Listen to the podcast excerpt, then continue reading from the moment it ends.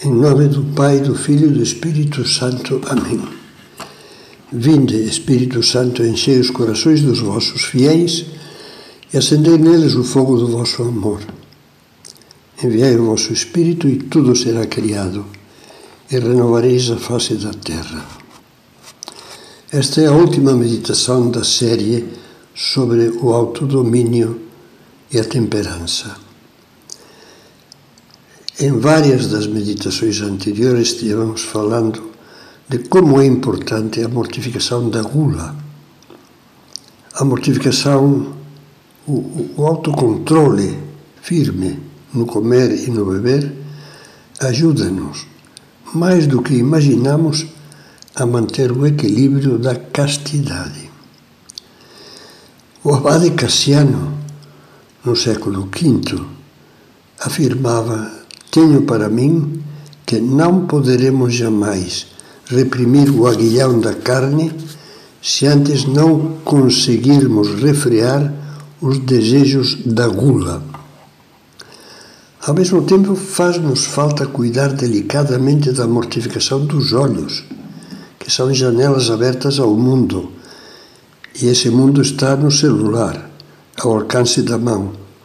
O mundo com todas as suas monstruosidades, misérias e também belezas. E, e, e, e, caminhos para Deus quando se procuram e se procuramos nos centrar nas coisas positivas. Faz falta, dizia, cuidar delicadamente da mortificação dos olhos, porque há uma chuva constante de incentivos eróticos que, infelizmente, se encontra por toda parte, a começar pela rua. Quem se estima a si mesmo diz: Não, não estou disposto a olhar tudo, nem a entrar em sites pornográficos, nem a fuçar em programas noturnos na TV, nem a alugar fitas eróticas, nem a pesquisar no lixo sexual da internet. E diz não, insisto, repito, porque está decidido a dizer sim a um ideal de amor muito maior do que um mero prazer carnal que faz o homem descer abaixo do nível do cão, do rato, da girafa e do morcego. Bichos muito estimáveis, mas que não têm a nossa vocação de eternidade e de amor. E que, diga-se de passagem, esses bichos todos são infinitamente mais castos, se quiser dizê-lo entre aspas, do que os homens e as mulheres, pois ordinariamente só se acasalam em certas épocas do ano e exclusivamente para procriar. Queremos outras armas para alcançar o autodomínio. Vou enumerá-las glosando brevemente outras palavras de São José Maria. A valentia de ser covarde, dizia, para fugir das ocasiões. Na maior parte dos casos, este é o grande segredo, para não ter que repetir de modo enfadonho aquela cantiga de que a carne é fraca, não consigo me segurar. Fugir das ocasiões é evitar os lugares, certas apartamentos, boates, danceterias, etc., as situações um carro estacionado em um lugar escuro e as pessoas que facilmente nos podem arrastar para a simples explosão genital. Pense-se também em certos reveillões e carnavais comemorados em hotéis ou clubes em que a promiscuidade de rapazes e moças envolta num festival de álcool, de drogas e de dança quase orgiástica ou sem quase, é convite quase inevitável para cair nos maiores abusos sexuais.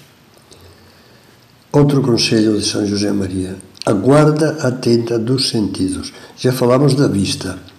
Poderíamos recordar a importância de guardar também o ouvido, pequeno bueiro onde são despejadas diariamente mil gracinhas sujas, e o tato, para não cair em familiaridades e manifestações de afeto pegajosas, bastante suspeitas, especialmente com pessoas do outro sexo, que muitas vezes equivalem desculpe-me a, a, a crueza, acatar sorra, sorrateiramente miseráveis migalhas de sexo enquanto se finge ser amável e cordial.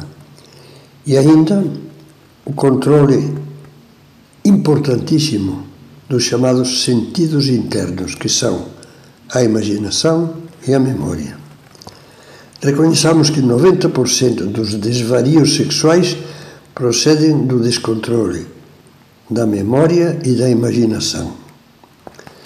Deixar a imaginação à solta, alimentada muitas vezes pelas recordações de pecados cometidos, de conversas, de filmes, de leituras, de imagens visuais procuradas, é a mesma coisa que escancarar as janelas da alma a uma série de tentações constantes e progressivas, que entram como uma revoada de cupins. A mesma coisa que acender um caldeirão de aprendiz de bruxo de onde podem sair todas as torpezas, abusos e anomalias. É alimentar uma veia psicótica que pode vir a tornar-se doença mental, transtorno obsessivo-compulsivo, por exemplo. Quem é dono da imaginação tem 90% ganho para ser dono e senhor dos seus impulsos sexuais e dos seus sentimentos. Este autodomínio do pensamento é a chamada mortificação interior. Tão ou mais importante para o senhorio da vontade como a mortificação dos sentidos. E finalmente temos de mencionar de novo a importância primordial dos meios espirituais que exigem concretização de propósitos e esforço perseverante. A frequência dos sacramentos, aconselha ainda São José Maria, de modo particular a confissão sacramental, frequente. Frequente não é cada três meses, e muito menos uma vez por ano. É no mínimo uma vez por mês. A sinceridade é plena na direção espiritual pessoal, abrir a alma, arejar a alma, a dor, a contrição, que é dor de amor, pensando em Jesus Cristo, a reparação depois das faltas. Como compensar essa ofensa que fiz a Deus fazendo coisas boas? E tudo ungido com uma terna devoção a Nossa Senhora, para que ela nos obtenha de Deus o dom de uma vida santa e limpa. Este último pensamento, a devoção a Nossa Senhora, não é uma simples pincelada piedosa é sabedoria e experiência milenar dos bons cristãos.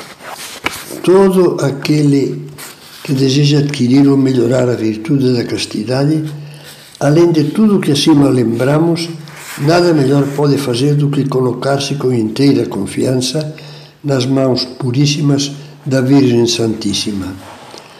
Posso dar aqui com absoluta veracidade o testemunho de experiências conhecidas através de longos anos de trabalho sacerdotal. Muitas vezes, não só algumas, mas muitas vezes, tenho visto a alegria com que jovens e menos jovens, que se consideravam incapazes de vencer a batalha da castidade, me diziam: é impressionante. Segui o conselho que me deu de invocar Nossa Senhora na hora da tentação. Mãe Puríssima, rogai por mim. Mãe Castíssima, rogai por mim e consegui vencer facilmente e ficar com uma paz que antes não conhecia. Não, não citei aqui uma oração ejaculatória que às vezes eu aconselho a pessoas de qualquer idade quando são assaltadas por, por agressões de tentação contra a castidade. Pensar em Nossa Senhora e pedir é uma, é uma ejaculatória pitoresca, mas é eficaz pedir: Mãe, chuta o porco. Agradeçamos a todos o amor maternal que Maria nos dedica. Aproveitemos-nos dele. Mas não nos esqueçamos de que Maria sempre nos acompanha com esses seus olhos misericordiosos e enchamos o coração de confiança, mas de segurança. Com ela, pela intercessão dela, nós obteremos de Jesus que a água suja do nosso pobre coração sensual se converta no vinho limpo das bodas de Caná. Não perca de vista que nunca se ouviu dizer, como reza a oração chamada Lembrai-vos, que Maria desamparasse os que a ela recorrem. A propósito dilo, disso, perdão, talvez você já tenha lido o belo comentário sobre a confiança em Nossa Senhora que Guimarães Rosa põe na boca de Rio Baldo, o protagonista de Grande Sertão Veredas. Vale a pena transcrevê-lo. Diz: O perfume da Virgem perdura muito. Às vezes dá saldos para uma vida inteira. Agora que chegamos ao termo da nossa reflexão, reflexão vamos pôr-lhe um ponto final, mas confidencio-lhe que gostaria mesmo de encerrar esses comentários em que tivemos de comentar tantos desvios, tantos abusos e tantas sujeiras, pedindo a Deus que o perfume do nome da Virgem envolva e fortaleça o coração e a conduta de todos os que, por terem acompanhado esta série, sentiram nascer na alma desejos de comportar-se tal como São Paulo pedia a Tito, renunciando às paixões mundanas e vivendo neste mundo com toda a temperança, autodomínio, justiça e piedade.